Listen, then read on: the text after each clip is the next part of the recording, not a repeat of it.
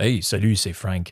T'aimes le podcast du trio économique, tu sais pas comment faire pour nous aider, tu veux nous aider, tu t'abonnes à patreon.com slash eSénéchal si tu un petit peu d'argent. Ça te permet d'avoir les podcasts avant tout le monde et aussi ça te permet d'avoir accès à la partie bonus. L'autre affaire que tu peux faire pour nous aider, tu prends ton téléphone et dans Spotify ou Apple, tu as une place où tu peux laisser une note. Tu peux évaluer le podcast. Fais-le, s'il te plaît, donne-nous une note. Ça nous permet d'avancer, ça nous permet de faire connaître le podcast. OK, bon show, là. Ouais, salut. Va te prendre un trio économique, s'il te plaît.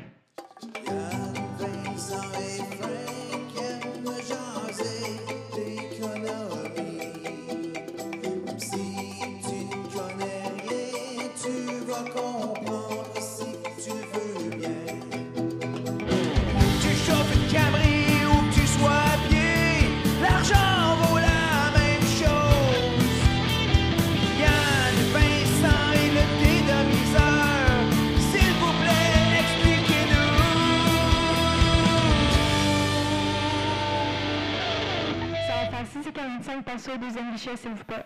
Bon, bon, salut tout le monde qui se joint au euh, trio économique. Vous, avez manqué le pré-show qu'on a fait avant. J'aurais dû l'enregistrer parce qu'il y avait plein d'affaires peu généreuses qui s'est dit. Léo. Bureau Blouin faisait partie de la conversation. Oui, c'est ça. Pour ceux qui savent qui est cet euh, illustre personnage qui faisait partie du trio, non pas économique, mais du trio infernal euh, des, des carrés rouges à l'époque avec un certain GND qui à l'époque disait qu'il n'y avait pas d'affiliation politique avec personne avant de se présenter finalement pour, euh, Ouais, pour, oui, pour- pour- Québec solidaire. Mais non, parce que la, la classe avec un truc rouge, c'est tout des hasards. Ça n'a ça, ça- c'est pas des références culturelles précises, non, c'est c'est que des hasards. tout, tout ça est un hasard. Et euh, il y avait aussi l'autre, l'autre, on l'a un peu oublié, comment ça s'appelait? Martine. Martine Desjardins. Martine Desjardins. Quel incroyable personnage dont j'avais J'avais été en débat trois fois avec elle à la télévision. Puis euh, chaque fois, j'étais absolument pas impressionné euh, de la substance. En fait, le seul leader étudiant que j'ai trouvé qui avait un peu de substance, avec qui j'ai eu à, à interagir, c'était euh, Pierre-André Bouchard Saint-Amand, qui était là dans le temps de la Ouais, ça, c'était avant les Corées rouges. c'était un- 2003, 2004, Ouais, ouais, je ouais, me ouais. souviens bien. Lui était un petit peu plus substantif.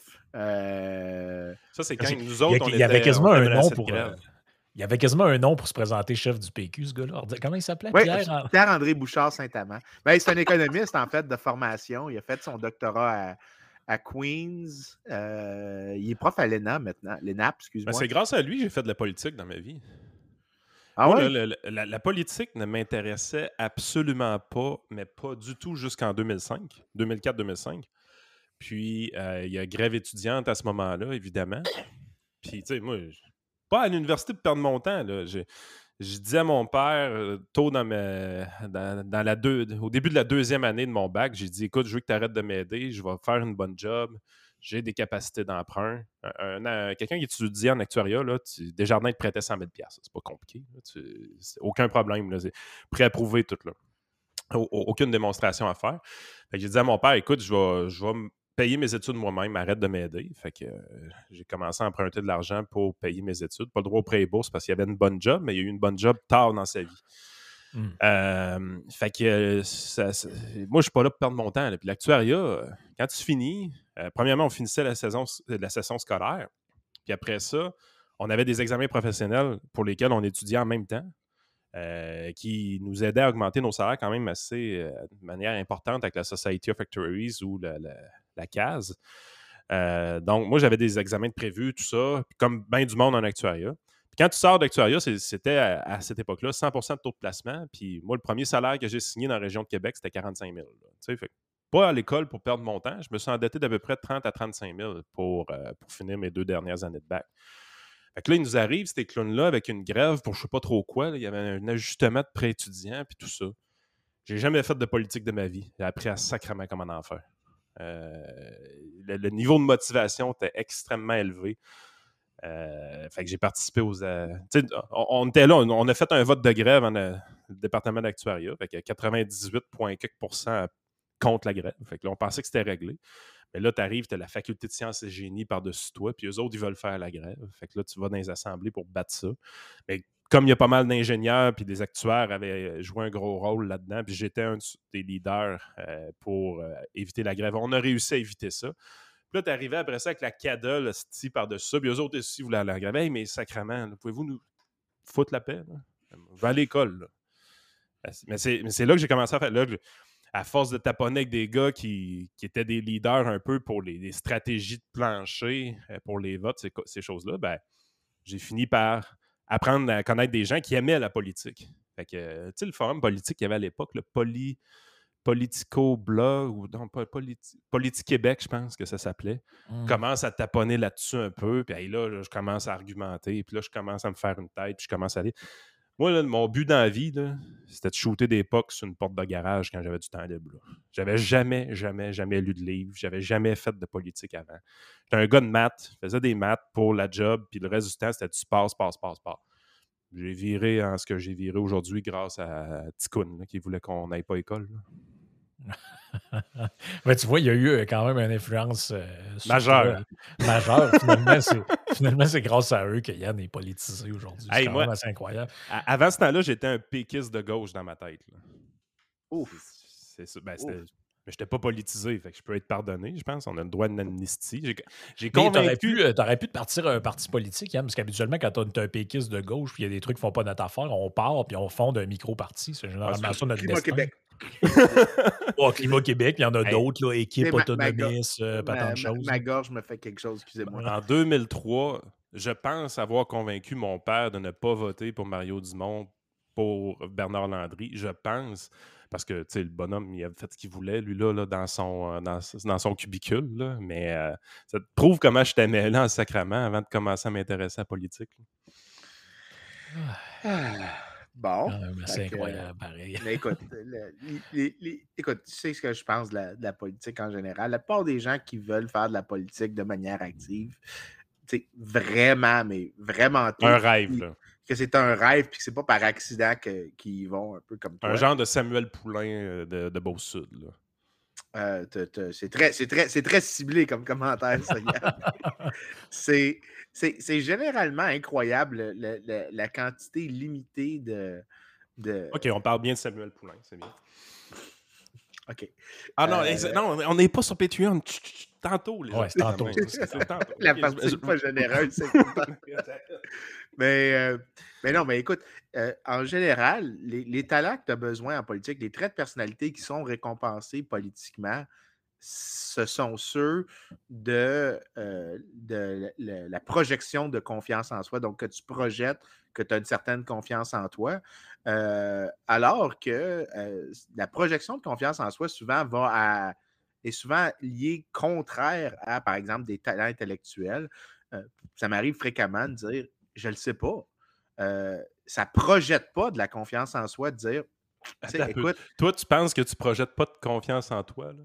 non, mais c'est parce que dans le contexte qu'on est, ça fait pas lier.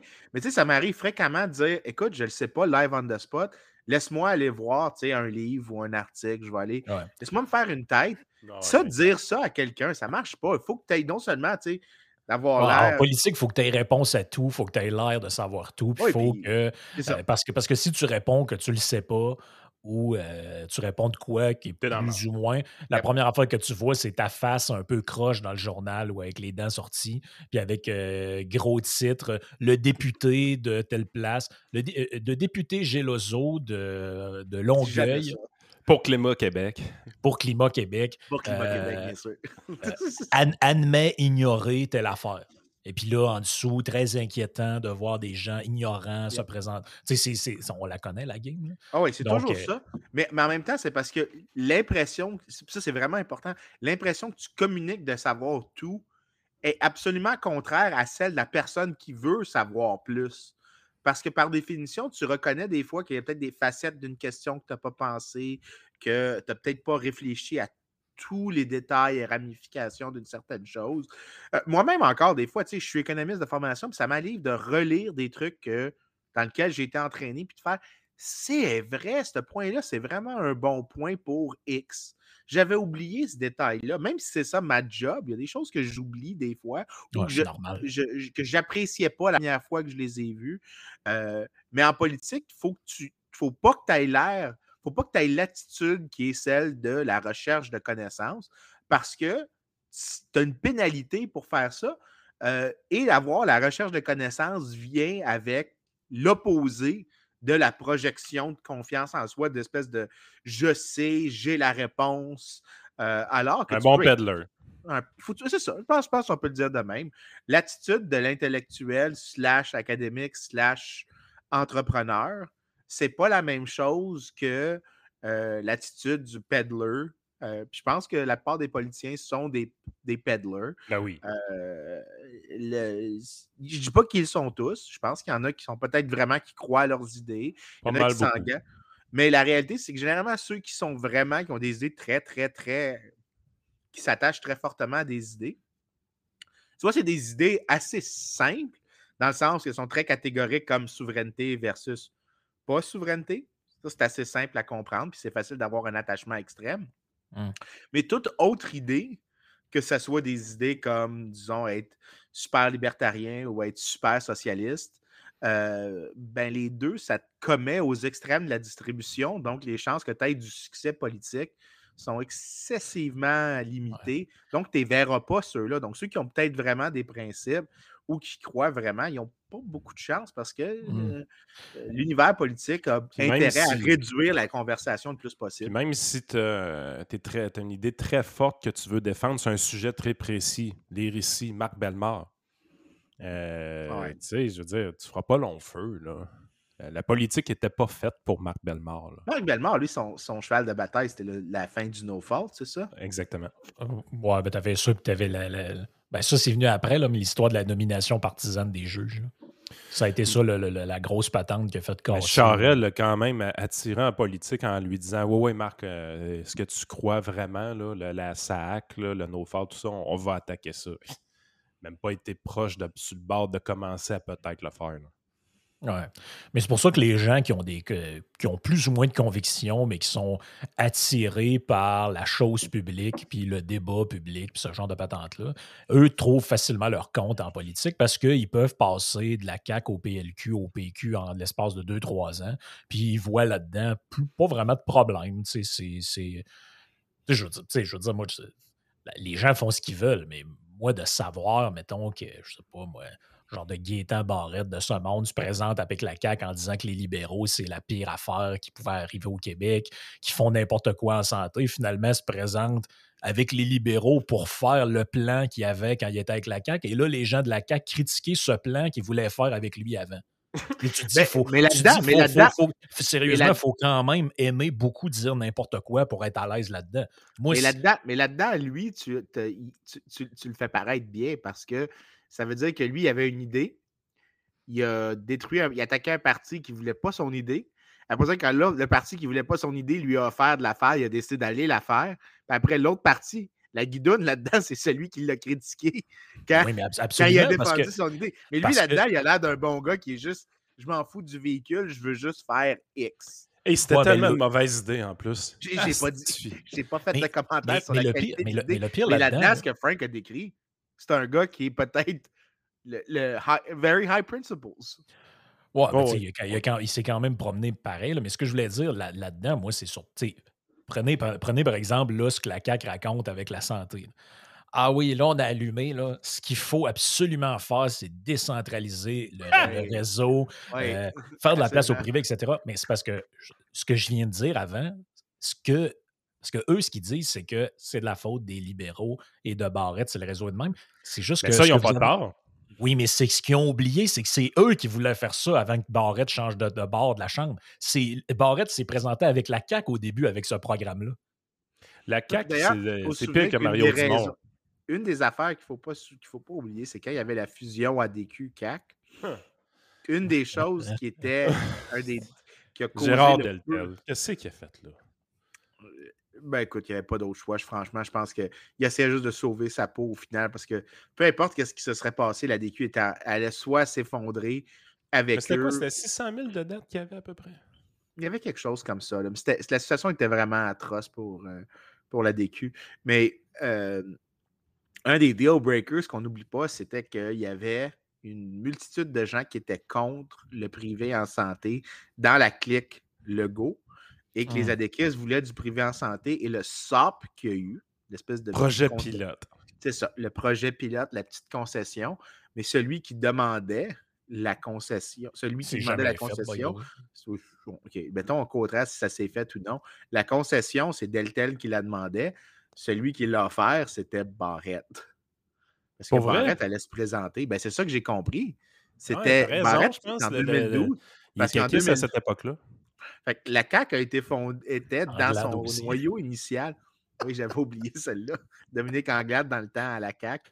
Ben oui, c'était la présidente du parti. Ils sont, C'est sont- sont magiques, ces gens-là. S'ils peuvent dire tout et n'importe quoi, ils sont magiques.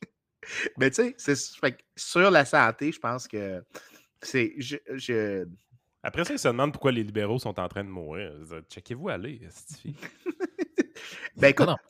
mais, mais si le Parti libéral descend assez bas, on devrait, avant de passer au sujet de la journée, on devrait faire un putsch, tout, tout se joindre au Parti libéral. Présenter, parti. chaque, on, on fera la courte paille, lequel de nous trois devient chef. Et on se présente et on en fait et on le renomme le nouveau Parti libéral du Québec. Comme ça, nos militants seront des néolibéraux. Et on va pouvoir assumer l'étiquette avec fierté et rire de la chose et à- avoir par héritage institutionnel une sorte de longue tradition. Puis au nombre de membres qui ont au Parti libéral présentement, je te garantis que si on demandait à tous les auditeurs présentement du, du, du show de joindre, je te garantis qu'on a, qu'on- a ce qu'il faut pour faire élire un de nous trois comme Ça serait Le- mal. Ben, Le membership, c'est pour, le membership, c'est pour poser des pancartes souvent. Là, puis, euh, je veux dire, les libéraux ont une certaine quantité de membres, mais je veux dire, il y en a beaucoup en chaise roulante là-dedans. là. Non, non, je te garantis qu'on je te- je te garantis qu'on est capable, juste avec les gens du live, qu'on est capable d'avoir au moins 15% du vote. ouais, c'est ça qui est le pire. Alors, Ça on pourrait- passe on pourrait- Effectivement. L'autre option, c'est l'autre option, c'est qu'on appelle ça le que- nouveau Parti solidaire aussi. Moi, j'aimerais- je trouvais que ce serait un bon nom. là. Non, non, non, mais ça, on y va, ça, on y va il faut vraiment qu'on dise, on, on va, ça va vraiment être un parti libéral. Les néolibéraux. Ouais, puis on l'appelle le nouveau parti libéral. Juste comme ça, on peut Ouais, mais- voir la réaction de certaines personnes. Je comprends ton idée, mais moi, je ne suis pas un prof d'université. J'ai pas de temps à investir là-dedans. Je Non, je sais, moi non plus, je ferai jamais ça, mais ça serait drôle quand même de voir le Parti libéral être finalement un parti libéral au lieu de défendre la nationalisation de l'hydrogène. Ah, regarde, ils sont incroyables. Oui, mais ça, ça, ils ont dit ça, ça fait deux mois déjà. Ils sont peut-être bien plus là. Ils sont peut-être plus là-dessus. Ouais, c'est Ah, ça, non, faudrait. elle, elle va en reparler dans la campagne. Écoute, oublie pas, hein, cette semaine, il y a quelqu'un sur Twitter qui nous a envoyé les ananas du Québec. Ouais, oui. sérieux. Moi, moi, Donc, je- moi, Faut personnellement. jamais je- oublier je- que je- quand, quand on dit quelque chose, il y a toujours le danger qu'un Ouais. politicien va se dire Hey, c'est une bonne idée, ça. C'était pas sur la côte nord, mais on s'y rapprochait tranquillement. C'était quoi? C'était à Longueuil ou quelque chose comme ça? Euh, non, c'était plus dans le nord que ça, je pense. Là. Mais bref, on. C'était quelque chose. Ouais, en tout cas, il y avait ananas dedans. là. Il y avait des ananas du Québec. Ah, c'était incroyable. Hey, avant qu'on, j'avais un autre affaire avant qu'on rentre dans le truc du jour. Les gens qui écoutent le podcast le Ah, on a un savent. sujet aujourd'hui? Ouais, on va parler de- d'autres choses après, mais on peut On parler va un parler peu. de- des coalitions, des, des gouvernements de coalition. Mais euh, les gens qui écoutent le podcast le savent parce que ça a été un sujet il y a une couple de semaines. Là, on avait parlé de, de ça, des, euh, de tes recherches, Vincent, mais j'ai vu passer ça sur ton Facebook. Je pense que ça peut être quand même bien d'en, parler si, euh, si ça t'intéresse de le faire. J'ai vu que Ah. tu as, eu un relais, parce que là, c'est. Je ne sais pas si tu vas assumer cette, cette, étiquette-là, mais tu, tu vas maintenant, tu, maintenant, tu rayonnes euh, dans l'espace européen et on, on t'appellera désormais Vincent Bock Geloso. Donc, euh, c'est- Donc, c'est ça. Ben, dans le fond, euh, trêve de Avec mon plaisanterie. français très québécois. Ouais, c'est ça. Ça, te prend- ça va te prendre un petit peu de pratique pour parler comme Mathieu, je pense. là. Mais. euh, Ben, si tu parles c'est ça. assez vite, C'est ça vrai, c'est vrai que Mathieu, il parle tellement bien. Son, son élocution est parfaite. Oui. Il n'y a jamais d'hésitation dans son. Ben, c'est pour ça qu'il y a un succès là-bas. S'il parlait Et- comme moi, personne ne l'inviterait. là. Tout le monde a compris ça. C'est pas juste une question de, de la quantité de vocabulaire du gars, c'est le débit. Et le gars est incroyable. Il n'y a jamais une hésitation. Son cerveau arrête jamais pour choisir les mots. Mais je peux-tu, là- là-dessus, je peux-tu quand même faire une critique? Non, vas-y. Il y a beaucoup de phrases creuses avec Mathieu aussi. là. Ah, Euh, Ben, c'est- moi, c'est pas mon style, franchement. Je, ça me fait pas triper. C'est, c'est un, c'est un peu Denise Bombardier. là. Ben, c'est le style français. Je pense qu'il s'adapte à son marché beaucoup. Moi, ça me fait vraiment pas triper ce style-là, largement parce que, comme économiste, dans mon domaine. Si tu as des phrases simples, puis il faut qu'ils soient analytiques, puis il faut que les phrases aient Mm. beaucoup de. Moi, j'aime parler en bullet point. Personnellement, là, je suis vraiment. Puis j'ai- parce que mon cerveau fonctionne comme ça. Tu sais, j'ai- Puis t'es un peu de même aussi quand tu parles. Là, tu sais, des fois, tu, tu commences euh, un speech de cinq minutes en disant là, il y a trois affaires dans cette affaire-là. Puis si je te coupe dans la deuxième, t'es en sacrement, mais là, ça fait trois minutes et demie que tu parles. non, mais c'est- c'est c'est vrai. Puis t'as- t'as un- puis je pense que je suis un peu pareil quand tu as un cerveau un peu plus cartésien. Moi, quand j'écris un texte, c'est des bullet points. Je les vois. Ouais. J'ai trois idées, j'ai quatre idées dans mon texte. puis C'est boum, boum, boum. Puis je vais faire le texte autour de ça. Puis ça va quand même sortir assez vite. Mais si tu tu t'enlèves un peu de. Parce que je mets des objectifs pour que ce soit cute des fois, là, mais si tu enlèves un peu de- de- de- d'habillage, tu es capable de trouver les bullet points dans mon texte si tu veux. Mathieu Bocoté, c'est pas ça. C'est- un fleuve. Ah, ça part là. puis- C'est presque lyrique quand il parle. Ouais, c'est ça, j'allais dire, il y a un côté peu un littéraire, aspect là. musical. Quand il... C'est pas si tu Ouais. l'écoutes à voix haute, des fois, c'est presque une mélodie dans la manière dont il parle. Le- L'organisation est très claire, mais Ouais. généralement, effectivement, moi, je trouve que je peux exprimer l'idée assez clairement. Comme par exemple, il y a des traditions, le poids des traditions est important parce qu'elles ont survécu à travers l'histoire. Peut-être que tu ne devrais pas niaiser avec ça. C'est un C'est statement euh, relativement conservateur que je viens de faire. Mathieu va être capable de mettre ça en, en 17 minutes euh, avec, avec un langage incroyable. Euh, puis tu as presque envie de boire ces mots, mais oui, je, Ouais. non. Mais euh, anyway, pour en revenir à ce que je disais, Ouais. te- te- ton travail avec euh, celui de ton collègue sur les travaux de Emmanuel Saez et Thomas Piketty ont eu, euh, ont eu un certain écho là, de ce que je peux voir, parce que dans le fond, tu donnes une entrevue, je ne sais pas de quand ça date exactement, là, je pense que ça fait une semaine peut-être. Je l'ai donné vendredi passé par. Oui, c'est vendredi passé que je l'ai donné. OK, donc les gens peuvent aller voir ça sur atlantico.fr. On le voit ici à l'écran. Donc, je vais arrêter le, partage, mais euh, dans le fond, est-ce que tu es, euh, tu es surpris un peu que ça a eu un certain. Parce que c- tu sais ce que tu nous avais dit, tu avais dit c'est important ce qu'on a sorti sur Piketty et qui sont quand même deux. euh, je veux dire, c'est deux gros noms là, que beaucoup de gens citent euh, sans avoir lu, comme habituellement quand on cite des choses. Mais euh, beaucoup de gens se réfèrent à eux. C'est comme devenu une espèce d'autorité là, euh, en matière d'inégalité. Puis toi, ce que tu as soulevé, tu peux peut-être le répéter brièvement s'il y en a qui ont manqué cet épisode-là. Puis après, tu es-tu surpris de voir que ça a eu un, relent même dans, un, dans un truc européen?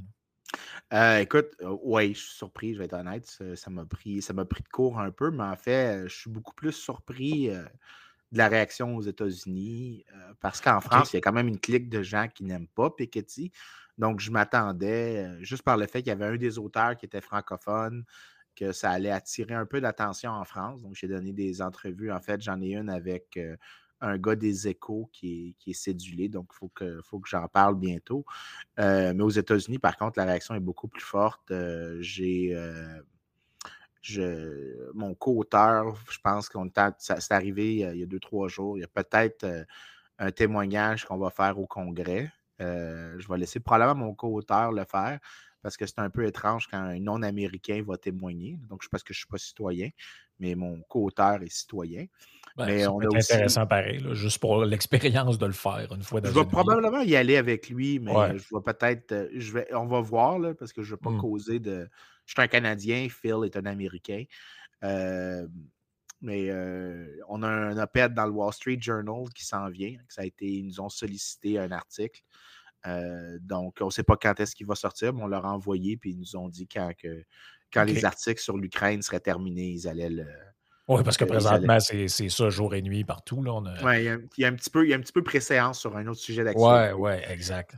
Mais, Mais, quand euh, même, euh, somme toute, ce que, ce que vous. ben, tant mieux si ça, Ce qu'on dit en gros, là, parce que tu m'as demandé c'est quoi Ouais. le, le résumé, euh, on trouve qu'ils ont fait des, des, des- des fois des petites erreurs de, de transcription dans leurs données. Rien de dramatique. Des fois, des erreurs méthodologiques pas très graves, euh, mais qui comptaient un petit peu pour beaucoup, mais beaucoup d'erreurs de compréhension des sources euh, qui vont généralement dans la direction de surestimer les inégalités euh, de, beaucoup.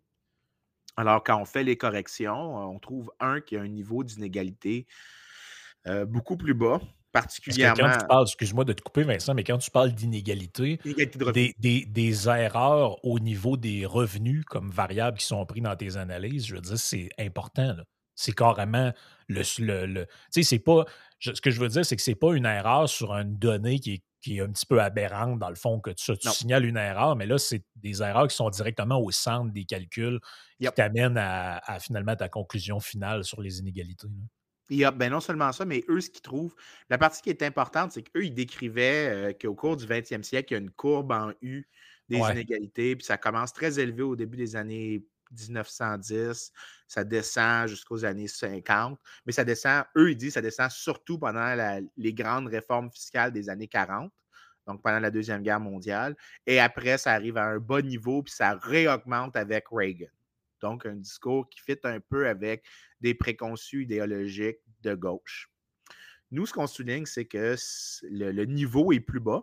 Puis quand tu compares avec les gens qui font des modifications post-1960, il n'y a pas une très, très forte augmentation. Donc, au lieu d'être une grande courbe en U, ben, c'est plus comme une petite. C'est ça. Ça, c'est la courbe en U. Ça, c'est la courbe de, de, de Piketty qu'on voit Ouais. apparaître à l'écran. Nous, ce qu'on montre, c'est que tu prends les deux extrêmes de cette courbe-là, tu descends tout le niveau pour toutes les années. Donc, tu es toujours plus bas, peu importe c'est quoi. Mais les extrêmes, c'est comme si tu essayais de, de, tirer les deux, les, deux, les deux tiges vers vers l'origine. Donc, la courbe est beaucoup moins prononcée. Et ce qu'on souligne, c'est que le timing est complètement diffé- différent. Par exemple, la moitié du nivellement qu'il y a avant les années 1950 se produit pendant la Grande Dépression, ce qui change beaucoup l'interprétation. Parce que si ça se produit, si, mettons, la moitié des gains d'égalité se produisent pendant une période où tout le monde devient plus pauvre, il n'y a pas grand-chose à, célébrer. Surtout si tout ce que tu dis, c'est que les plus riches, leurs gains en capitaux se sont effondrés.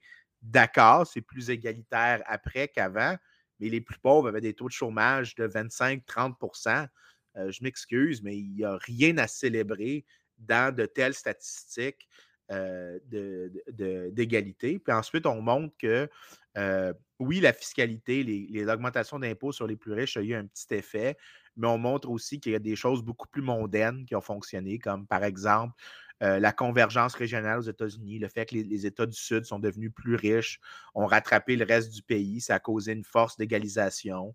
Euh, Mm. le fait que les Afro-Américains se sont déplacés du sud vers le nord, donc des bas salaires vers des hauts salaires, que les femmes sont rentrées sur le marché du travail, donc sont passées de zéro revenu à un revenu, peu importe c'est quoi. Il y avait un gain d'égalité. Donc, euh, des choses plus mondaines que la taxation euh, ont eu des effets importants. Ça change la narrative, mais ça ne change pas l'idée qu'il y avait une époque, les années 40, 50, 60 étaient plus égalitaires que les décennies, les décennies précédentes et que les décennies subséquentes, mais l'interprétation devient dramatiquement différente alors que Piketty 16 mettent l'emphase, mettent l'accent sur la taxation et le rôle de l'État.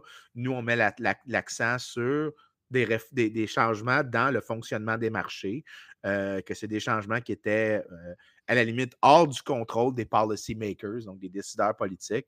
Et ça, ça, ça, a un écho euh, assez élevé dans euh, le reste du monde académique. Non seulement ça, mais j'ai été surpris de voir que même des économistes plus à gauche, euh, un exemple, c'est euh, Wojtek Kupchuk, qui est l'éditeur du Journal of Public Economics, que- Mm. avec qui j'interagis fréquemment, mais euh, je ne pensais pas qu'il était, favor- il était sympathique à, à- à certains de mes propos, mais il a dit c'est un excellent article. Euh, les conclusions sont vraiment très convaincantes. Donc, puis c'est un social-démocrate. Puis euh, le fait que je suis capable de tirer des gens qui sont des sociaux-démocrates. L'article n'est pas un article idéologique, ce n'est pas un texte que Mhm. j'ai écrit pour l'IEDM où euh, là, je, je, je joue deux chapeaux Non, c'est pas un article d'opinion. c'est pas un article d'opinion, mais Exact. euh, apparemment, là, on- la, la fenêtre se déplace un tout petit peu avec cet article-là, beaucoup plus que ce que je m'attendais. Ben, euh, ça nous amène un peu à ce que tu parlais il y a quelques podcasts sur. Ben, puis je pense qu'on a même parlé dans le dernier qu'on a fait sur l'honnêteté intellectuelle. Moi je, moi, je pense que là, tu as la preuve avec cet exemple-là que l'interlocuteur, qui est le directeur du journal en question, est quelqu'un d- d'honnête intellectuellement. C'est ce que tu disais, c'est quand tu acceptes de publier ou de donner de la visibilité à, des quelque, chose, à quelque chose qui va peut-être à l'encontre d'une idée préconçue que tu avais, mais que tu juges assez. euh, assez solide ou assez factuel. Un peu ce que tu parlais sur les, les certaines privatisations qu'il y a eu euh, en Europe où tu te rends compte que, Ouais. ah, OK, bon, finalement, c'est pas du tout ce que j'ai pensé. Ça a été un peu une catastrophe et voici pourquoi. Euh, mais euh, justement, quand vous analysiez ça, puis on, on en a parlé, mais je, je pense que c'est important d'y revenir parce que c'est un sujet qui a l'air d'avoir de l'attraction, en tout cas dans ton domaine. là. Euh, quand vous faisiez les recherches là-dessus, là, est-ce que est-ce que de base, vous pensiez qu'il y avait des, des- Parce que dans le fond, si vous êtes allé fouiller là-dedans, c'est que vous aviez comme l'intuition qu'il y avait peut-être une erreur euh, ou des erreurs là-dedans? C'est quoi qui vous a amené à aller fouiller ça? Puis ce que vous avez trouvé, est-ce que ça laisse penser que c'est uniquement des erreurs ou il y, avait vraiment tentation là-dedans d'arriver à des conclusions? euh, parce que de mémoire, tu m'avais dit qu'il y avait, a- disons qu'il il y a des erreurs qui ont plus l'air volontaires qu'autre chose. Ouais, ben, quand ça a commencé, euh, mon co-auteur, Phil, était beaucoup plus hostile. Phil avait déjà engagé avec Piketty. Il y avait eu un Mm. article qui avait été publié, que lui avait déjà réussi à publier. J'ai envie de dire 2015. Donc, Phil avait déjà commencé à travailler sur d'autres aspects de- des travaux, puis il trouvait qu'il il me le disait qu'il trouvait qu'il était malhonnête. Moi, ma, ma réponse à l'époque, quand ça a commencé, c'est il y a un aspect des calculs que je sais que ça ne fait pas de sens, mais ça, c'est parce que j'ai une expertise dans un truc particulier, la comptabilité nationale. C'est plate. C'est vraiment plate. C'est très, très plate. Mais j'ai une expertise là-dedans parce que, comme historien économique, ce que je fais, c'est de reconstruire des données de PIB de le- dans le passé distant. Donc, Ah j'ai ouais. une familiarité avec les méthodes qui mènent à calculer ça. Et je voyais qu'il y avait des choses qui étaient un peu sloppy, mais quelque chose qui n'est pas sloppy par design, mais plus par euh, euh, ignorance plus qu'autre chose. Et que ce n'est pas Mhm. nécessairement une faute professionnelle. Une fois dit- maintenant que j'ai dit ça, quand j'ai commencé à travailler là-dessus, un des gros avantages de nous retrouver sur Patreon slash iSénéchal, c'est d'avoir un fil RSS de tout le contenu audio qu'on produit, que ce soit des chroniques à Radio X, des chroniques régionales à Ciel FM, à CFX, que ce soit la pilule rouge ou mon podcast exclusif, que ce soit les Yann et Frank, le trio économique, ou encore toutes sortes de petites choses qu'on a pour vous. Venez vous voir sur patreon.com. Ça nous aide énormément à être stimulés à vous produire plus de contenu. Merci de votre support. Bonne journée. il y a des erreurs que j'ai commencé à découvrir et un pattern qui était vraiment difficile à réconcilier avec euh, ma préconception initiale, puis qui fitait beaucoup plus avec euh, euh, mon collègue Phil, mon co-auteur, qui lui disait ouvertement qu'il trouvait que c'était sloppy, mais sloppy de manière euh, euh, délibérée, que des raccourcis ont été faits qui étaient. euh, en fait, ce qui est assez important, c'est qu'à peu près, à un moment donné, on a fait la comptabilité, on le mentionne dans l'article, à peu près 90% des erreurs vont dans une direction. Donc, si tu mets des Mhm. erreurs 0 ou 1, parce qu'il y a deux choses qui sont importantes, tu peux faire des erreurs, puis qu'au final, la somme des erreurs, euh, euh, en termes de leur importance, va d'un côté, mais qu'il y a juste plusieurs erreurs, mais qu'une erreur, c'est un 1, l'autre, c'est pas une erreur, Ouais. va dans l'autre direction. Ben, Donc, comme toi, mettons, tu écris un article, tu pourrais faire une erreur dans le sens où tu t'es trompé sur quelque chose. puis Finalement, si tu ne l'avais pas fait, ton point aurait été encore plus fort. Ouais, mais mettons, je vais le dire de même. Des fois, il y a des erreurs qui sont plus grosses que d'autres, Mhm. mais individuellement, chaque erreur devrait être compensée par une autre erreur qui va dans l'autre direction. Puis si tu arrives à une moyenne plus ou moins de zéro, donc que les erreurs dans un sens sont cancellées par les erreurs dans l'autre sens, tu es correct. L'affaire, des fois, qui peut arriver à des résultats qui changent, c'est si une des erreurs qui va dans un sens est particulièrement importante, là, c'est l'erreur n'est pas problématique. Ce n'est pas un pattern de mauvaise foi. C'est juste que tu avais une grosse erreur. Mais ce n'était pas une erreur de mauvaise foi. Le problème, c'est que nous, on a trouvé que quand on faisait des erreurs individuellement, on disait, OK, as-tu fait une erreur positive ou négative? On ne regarde pas si c'est gros ou petit. On arrive qu'au final, à peu près 90% des erreurs allaient tout le temps dans la même direction. Euh, Ouais, là, ça commence à être difficile à justifier, là, que ce soit. euh, En fait, la seule erreur qui n'allait Pas une marche aléatoire. C'était vraiment pas aléatoire. En fait, la seule erreur qu'ils ont faite qui n'allait pas dans leur sens, qui ont fait 10 grosses erreurs, en gros. Euh, L'erreur qui n'allait pas dans leur sens, c'était qu'ils n'avaient pas réalisé que dans les données sur, pour estimer ce qu'on appelle le revenu des top 10 tu prenais, tu prends tous les gens qui ont déclaré des impôts dans une année, puis après ça, tu prends leurs revenus, tu fais certains ajustements pour comparer avec le revenu de toute la population. Donc, ce n'est pas les revenus fiscaux, c'est le revenu de marché de toute la population. Puis après ça, tu divises un par l'autre. Right? C'est assez simple. Le problème, c'est que dans les statistiques de l'impôt, tu avais les territoires, les gens qui gagnaient dans les territoires d'Hawaï et d'Alaska. Mais dans les données du national, ouais, pour ouais. créer le dénominateur, Hawaï et Alaska n'étaient pas inclus. Euh, L'effet que ça a eu, c'est que ça, euh, ça jouait contre eux, contre leurs propres findings. C'était la petite erreur, mais l'affaire, c'est qu'Hawaï et Alaska, c'était 0,3% de la population américaine. C'était, ça, ça allait dans une direction, mais c'était très, très, très, très, très peu, euh, très peu significatif. Non seulement ça, mais leur déviation n'était pas si grande que ça. Mais c'était vraiment la, la seule erreur qui allait dans le sens que eux euh, ne- n'auraient pas ouais, ne veux pas avec ce qu'ils Ouais. disaient après dans leur débat.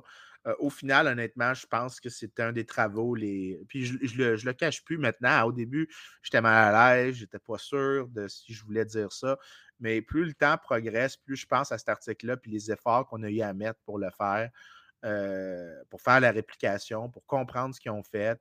Euh, le fait que les fichiers, par exemple, étaient un mélange d'anglais et de français, euh, ce qui n'est absolument pas professionnel, soit dit en passant. Mélanger les deux langues dans un fichier, euh, tu dois soit mettre une traduction, si tu prends une citation originelle, tu mets une traduction en dessous.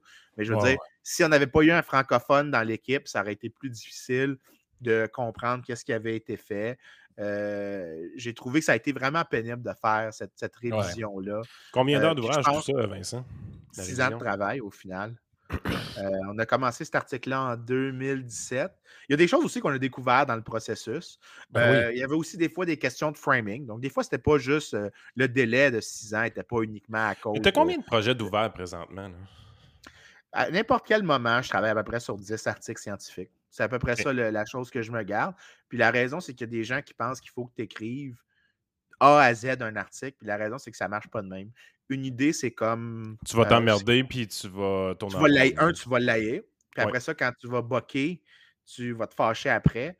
Alors qu'en réalité, c'est beaucoup plus comme certaines choses ont besoin, comme de l'alcool, de fermenter un tout petit peu. Tu as besoin de laisser les choses euh, Ouais. fermenter pour que ça, ça goûte quelque chose. Tu as besoin de diversité aussi. De, de- ton côté, ouais. il ne faut pas que ce soit Puis trop. euh, Ben, c'est ça, mais non seulement ça, mais des fois, je fais quelque chose. Puis là, après, en faisant un autre truc, je suis comme shit, il faut que j'utilise Hmm. ça pour l'autre. J'avais pas pensé à faire ça.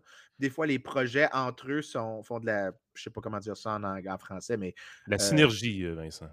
non, non, je ne vais jamais dire ce mot-là. J'ai tellement ce mot-là. Putain, j'ai le mot Ça fait, ça fait New Age Ça- solide. non, mais ça fait. Ça fait euh, ça fait consulting, mais tu sais, la version Oh oui, ça fait- cheap ouais. du consulting, là, c'est comme j'ai mis synergie sur un bullet point. Ouais, ça On va faire un projet euh, lean pour en parler. Ça fait, il y a une madame qui vend des thés et des colliers énergétiques, là, quelque part. Oui, oui, avec les, les, les, les- les cristaux. Ouais, euh, ouais, les cristaux, puis Ah, les trucs de, comment non, il s'appelle. Marcel Leboeuf, là, les, les Ah noisetiers. non, je suis pas capable. Mais pas euh, ton- ton- moi, ce qui m'intéresse, ce que j'ai hâte de voir dans, ton, euh, dans ce que vous avez fait comme travail, c'est la, la réponse, si réponse il y a. Je euh, pense de pas la- qu'il va y avoir de réponse. par- parce qu'en général, on mesure la qualité du travail en fonction de la qualité des réponses aussi, honnêtement. Puis ça, ça me fait penser à un livre qui m'a bien marqué, moi, quand je l'ai lu. Peut-être, euh, Vincent, ça va dire quelque chose. C'est ce livre-là, Alan Sokol, Yep. euh, qui, qui est basé sur justement une autre affaire qui s'appelle l'affaire Sokol. là. Et tout, en fait, c'était quoi? C'est euh, ces deux euh, un physiciens. héros. Un héros. Ces deux physiciens qui ont publié un article parodique dans un journal de sociologie aux États-Unis. Et toutes les références qu'il y a dedans sont tripotées, inventées, euh, hors contexte, mais le propos va exactement dans le sens de ce Des qu'ils ont, préconçus des, idéologiques. pré- des préconçus idéologiques qu'ils observaient parmi les, les textes qui étaient publiés là-dedans. Ils ont fait, Et- du fast- ils ont fait un, rest- un- un repas 5 étoiles avec du fast-food. Exact. Et eux ont fait volontairement un article parodique, mais l'article a été publié par la revue. Et eux, après, ont sorti ce livre-là, qui était une bombe dans le. La, la dans- revue dans- savait que c'était un article parodique? Non, non, non, non, Non, non, non, ça- ils l'ont non, non. dénoncé après. Et non, non, ils s'en sont pas rendus compte. Mais euh, honnêtement, là, j'ai pas tous les trucs en, en tête, là, mais c'est. Si tu le lirais, tu- c'est grotesque. C'est carrément grotesque, mais ça va dans le sens de l'idéologie euh, que le journal mettait de l'avant. Mais c'est vraiment grotesque.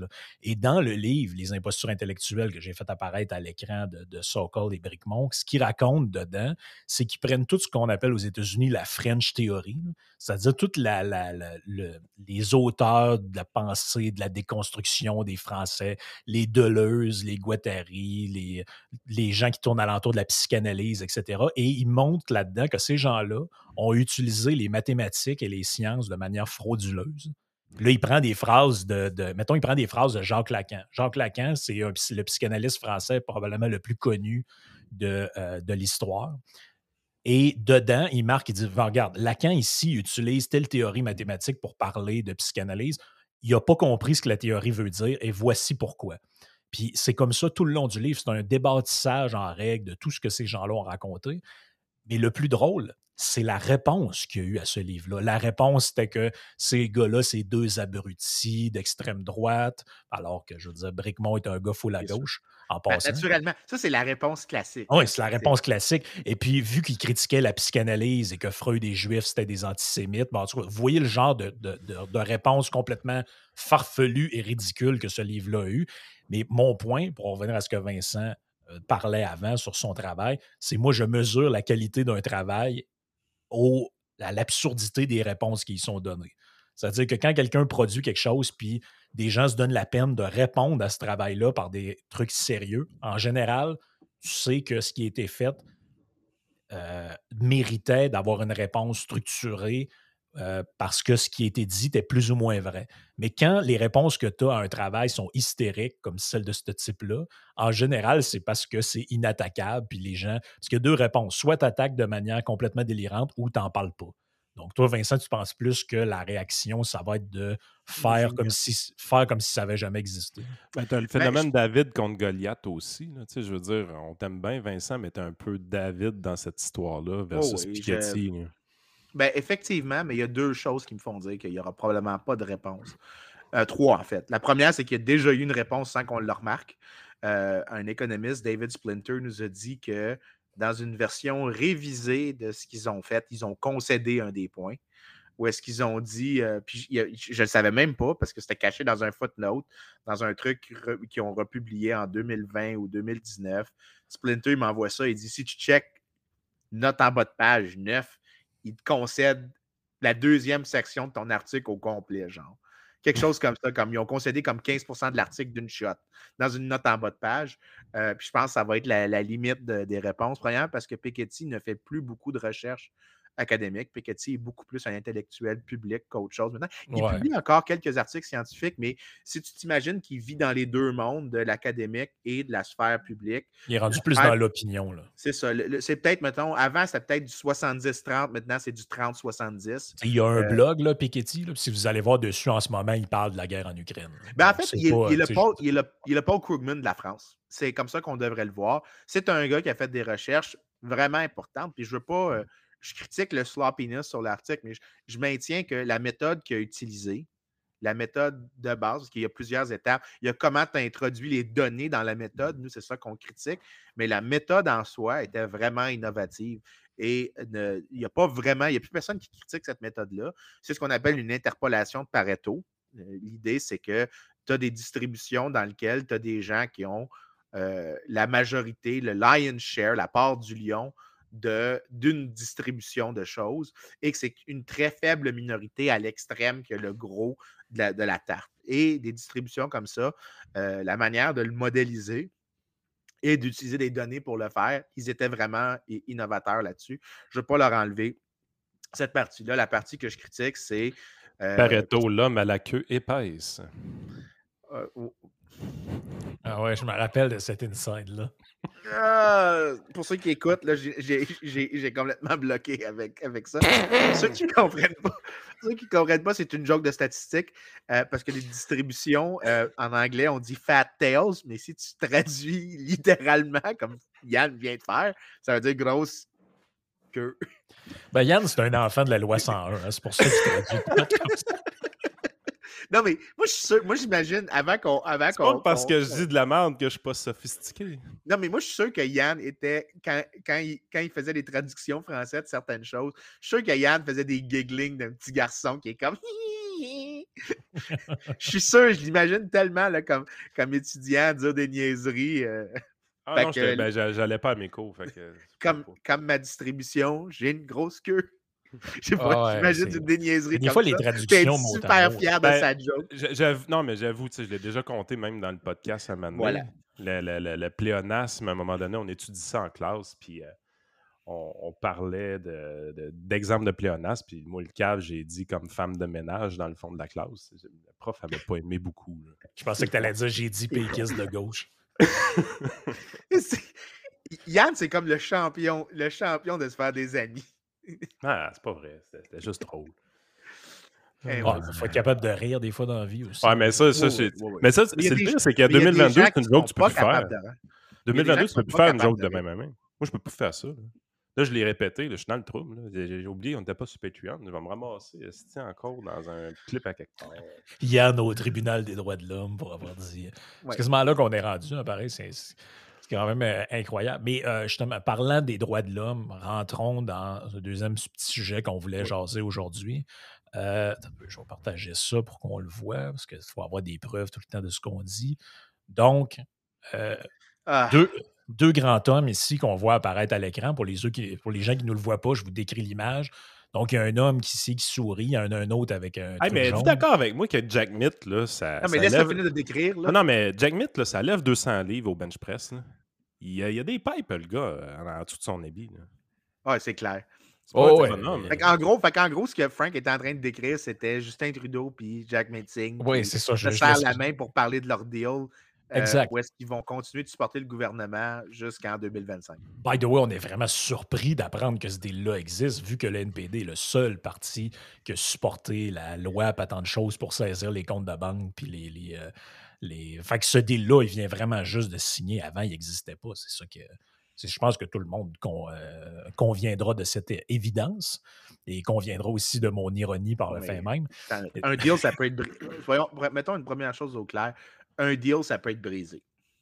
Ben oui. Fait que je pense pas que quand ils disent que ça va les tenir au pouvoir jusqu'en 2025, who's- who- c'est qui, c'est qui qui va faire le enforcement? Ah, Jack Mitt, il trouve 3-4 millions, puis il n'y a plus de deal. Oui, pas mal ça. S'il si, sent qu'il y a une chance puis un avantage à, à faire ça, euh, Ben, c'est euh, c'est des choses qu'on apprend en économie avec les cartels. Les cartels sont toujours voués à s'écrouler parce qu'il y a un certain avantage à tricher à l'intérieur du cartel. Regardez l'OPEC, ils disent Ah, notre output de pétrole va être de tant millions de barils par jour. Puis c'est tout le temps plus. là. Il y a tout le temps quelqu'un qui triche. là.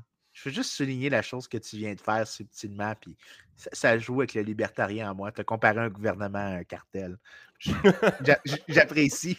J'apprécie la comparaison. Ben, moi, je trouve que c'est pas correct pour le cartel là, de faire ça. là. Au moins, les gens. C'est comme les gens qui n'arrêtent pas de comparer la- le, le gouvernement à la mafia. Je tiendrais à dire que dans la mafia, il y a quand même un code d'honneur. On s'en prend pas aux enfants. Euh, il faut faire attention là, à ce qu'on dit. là. C'est des comparaisons de même, ça nous fait glisser tranquillement vers des zones. Non.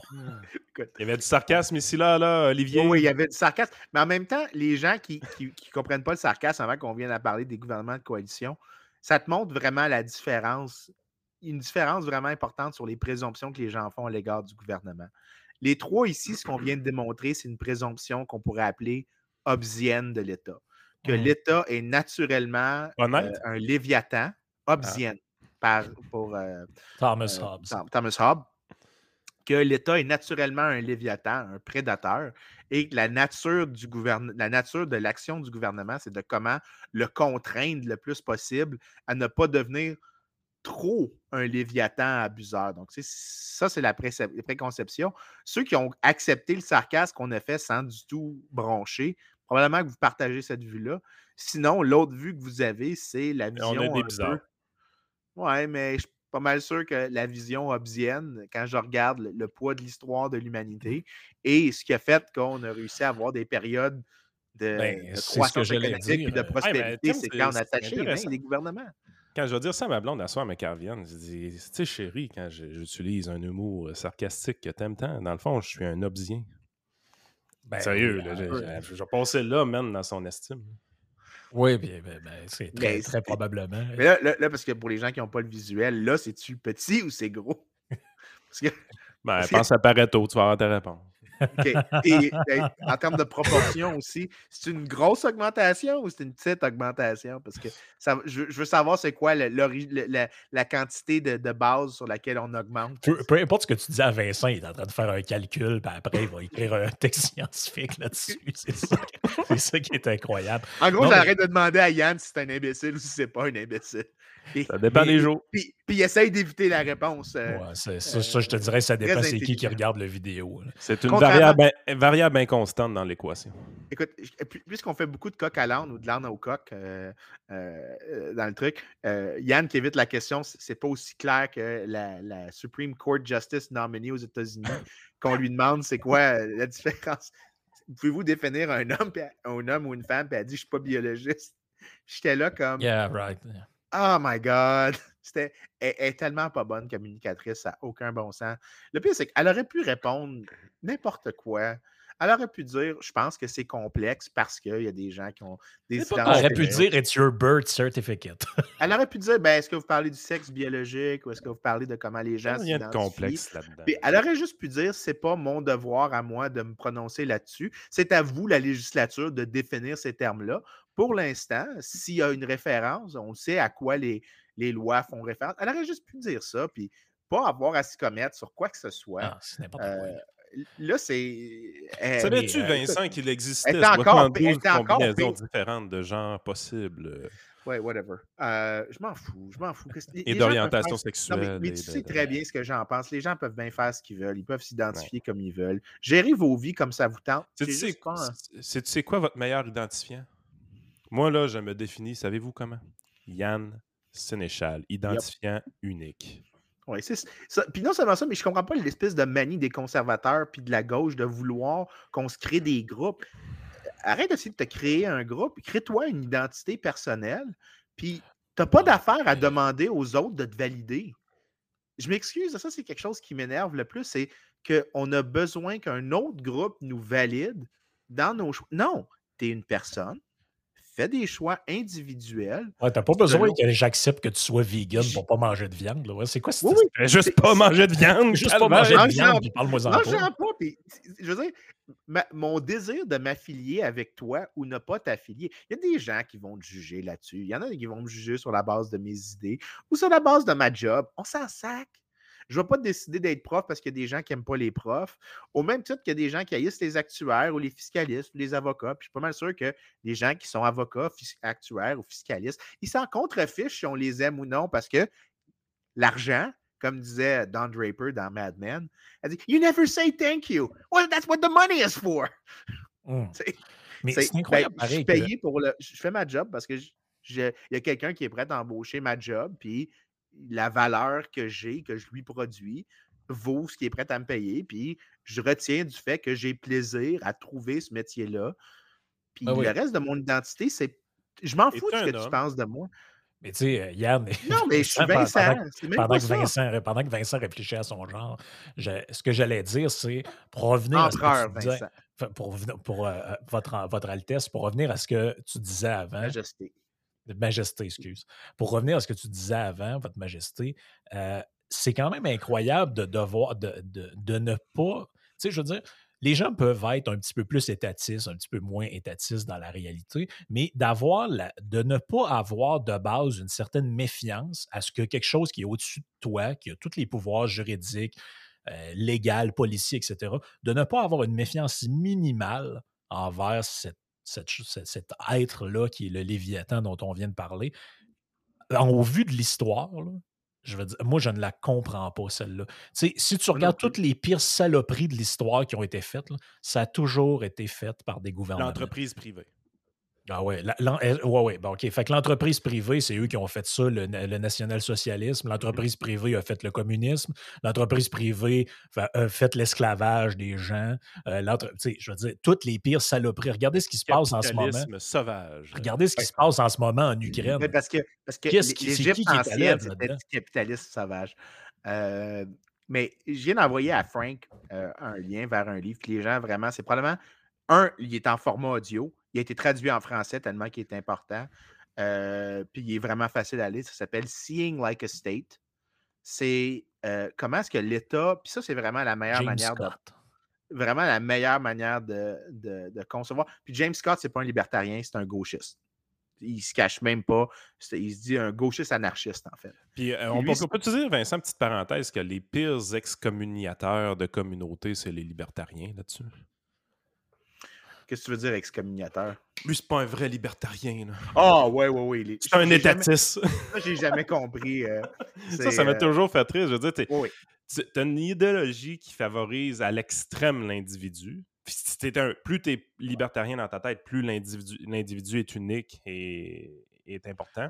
Mais tu es le premier à vouloir l'exclure de sa communauté la journée qu'il y a une pensée un peu, dire Ouais, la Banque centrale, ils font Ouais. quelque chose de pas pire des fois de temps en temps. Mais- ça, c'est le propre, mais le ça- propre de l'idéologie, ça, Yann. Tu sais, Il y a Ouais. des gens à l'autre, là, si tu vas à l'autre bord du spectre, il y a des gens qui pensent, il y a des gens qui regardent, il y a des gens très à gauche, mettons, qui regardent le NPD, puis dans leur tête, c'est un parti capitaliste euh, sauvage. Ouais, mais- Ça, c'est pas des chose- jokes que je dis là, c'est il y a une vraiment des gens qui pensent ça. c'est le libertarien qui va m'exclure parce que, par exemple, moi, je dis que la littérature est pas mal claire que les dépenses sociales n'ont pas vraiment d'effet très négatif sur la croissance. Donc, la redistribution, dépendant de comment elle est faite, n'a pas l'air particulièrement coûteuse. L'intervention de l'État est plus coûteuse que la redistribution. S'il y en a qui veulent m'exclure, la différence, c'est que le libertarien qui va m'exclure ne va pas venir chez moi pour essayer de me jeter pour que je me conforme au reste de ses opinions. C'est que Hmm. c'est vraiment, il ne va pas vouloir s'associer avec moi, mais un, je m'en fous. Euh, puis deux, il va rien faire. Fait que, clairement, je m'en fous. Euh, c'est probablement la meilleure attitude, je veux dire. Ouais, mais il y a un gun, la- ton libertarien. là. Fais attention. hein. Hein, j'ai juste pas j'ai juste pas à trespasser sur sa propriété privée. Mais, ce que Scott dit dans son livre, c'est euh, il y a une des chapitres qui moi m'a vraiment affecté euh, sur comment l'État nous a forcé, par exemple, si tu vas dans d'autres cultures ou même dans des cultures anciennes, tu avais des noms différents qui changeaient au cours de ta vie pour refléter des stades de maturité différents. Tu avais un nom d'âge adulte, tu avais un nom d'âge enfant, tu avais un nom si tu étais un ancien de la communauté. Mais pourquoi est-ce qu'on a codifié les noms? Pourquoi est-ce qu'on en est venu à avoir un registre? Ben, pour que l'État trace ton identité? Il t'a forcé à te commettre à une identité.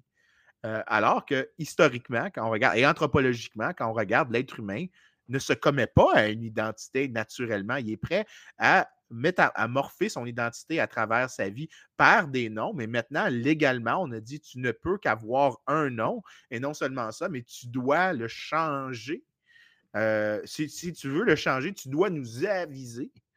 Euh, et c'est pas, je ne suis pas en train de dire abolissez les noms, c'est pas ça que je suis en train de dire, c'est pas ça mon point. Mais l'idée, c'est que l'État s'est interféré, on a complètement oublié, s'est interféré dans la manière dont nous-mêmes on se définit en disant que ben moi, pour collecter mes revenus, Léviathan, je dois réguler ton comportement d'une certaine manière pour que je puisse mieux te tracer et mieux voir l'information, rendre lisible l'information fiscale que toi tu es pour moi. Donc, j'ai besoin de toi comme outil, alors que euh, ça reflète un des points que les gens de gauche font qui n'est pas faux, qui est que euh, l'identité est un truc beaucoup plus flexible qu'on croit. La réalité, c'est que maintenant, ben, l'État a limité ça à un certain endroit. Puis il y a des gens qui disent ben, j'aimerais ça que mon identité soit plus complexe, puis de genre. Je m'en fous, là. Mais euh, ça fait en sorte que euh, quand tu politicises quelque chose d'imminemment privé, ben c'est sûr que ça vient avec des conflits sociaux plus importants, ou est-ce qu'il y a des choses qu'on devrait se contreficher comme l'affaire, je, regrette d'avoir fait ce, ce- ce- statut-là cette semaine, l'affaire de Leah Thomas, là, l'athlète ce statut-là? Il était correct, ton statut? c'était bien correct, mais le, le- le- le- le- le déversement de, de la grande classe que tu connais à Facebook et aux commentaires en généraux. Euh, puis les gens qui passaient complètement à côté du point que Ouais, ce que je disais, c'était tu ne devrais pas comparer euh, Leah Thomas avec les extrêmes de- des distributions mâles et hommes. Tu devrais comparer avec la médiane ou avec euh, l'écart type. Tu devrais voir à quel point. Puis non seulement ça, mais tu devrais comparer aussi avec quel type de ligue, parce que des fédérations pourraient accepter, euh, par exemple, tu sais, mettons, tu aurais des, des fédérations plus compétitives, ben, tu dis, ben, un homme qui a Ben, fait une transition vers une Juste, femme. peu, là, là, là, peu, là, on est en train de mêler tout le monde. Ce que- c'est- à- Ouais. Ton post, ce qu'il disait, grosso modo, c'est. On, on a tous vu l'image, là. euh, c'est quoi son nom quand il était un homme? Euh, euh, William. William, OK, good. Ben, William était comme 400 quelquième euh, dans la NCA, dans le classement masculin. Puis quand il est devenu une femme, dans le classement féminin, il est devenu premier. Mais là, il y a quelqu'un qui a repris toutes ces statistiques-là pour dire Attendez une minute. Ils ont sorti les temps de William et de, euh, de Lia. Euh, voyons, c'est- Ouais. on C'est ça. comparait les deux, puis il disait ben, regardez, probablement il y a une douane prise d'hormones ou peu importe, c'est ce qui serait quand même assez logique. Fait que il y a un ralentissement, il a ralenti la cadence. D'à peu Euh, près 50 secondes par. euh, C'était majeur 500, quand même quand tu comparais. C'est quand même les une temps, grosse baisse. Ouais, ce ouais, qui, ce est normal. Exactement. Fait que, tu voyais vraiment qu'il y avait un impact hormonal dans cette histoire-là. là. Ça, c'est- c'était définitif. Mais le fait qu'il y a une shape d'homme encore et à l'aide aussi. Euh, puis tu es dans une situation où est-ce que. Puis là, on comparait avec des records nationaux ou même mondiaux accomplis par une femme. Puis dire, ben, regardez, il battrait même pas la- le, le record mondial éventuellement. c'est pas la bonne comparaison. ben, exactement, parce que le record mondial a été accompli par une personne. Euh, Qui c'est- est probablement un outlier. qui est un outlier, qui le deuxième est probablement aussi un outlier, ainsi de suite. Michael Phelps, c'est Michael Phelps. C'est pas, le, c'est- pas le standard de la natation masculine, Michael Phelps. Non. Tout le monde comprend ce bout-là. Fait que, tu sais, moi, honnêtement, quand je disais ta patente, j'étais là, j'ai dit, il me semble que Vincent il se complique la tête un peu pour exprimer une idée, mais c'est Vincent. Donc, ça- mais euh, tout ce que tu avais écrit, ça faisait du sens.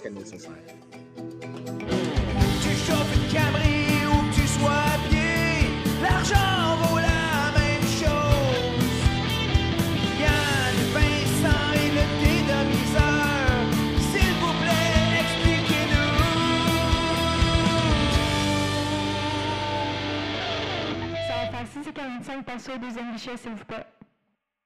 On adore faire des podcasts pour vous. Comme vous le savez, par contre, mon vrai travail dans la vie, c'est d'être dirigeant d'un cabinet de services financiers. Si vous voulez visiter notre site et obtenir des services financiers, des conseils par rapport aux investissements, les REER, les CELI, faire des projections de retraite, éventuellement regarder les régimes d'épargne études des enfants, euh, les assurances vie, assurances invalidité. Vraiment, on a une gamme de services qu'on peut vous offrir. Dirigez-vous vers votre Vous allez pouvoir trouver nos coordonnées et éventuellement obtenir nos services. Merci.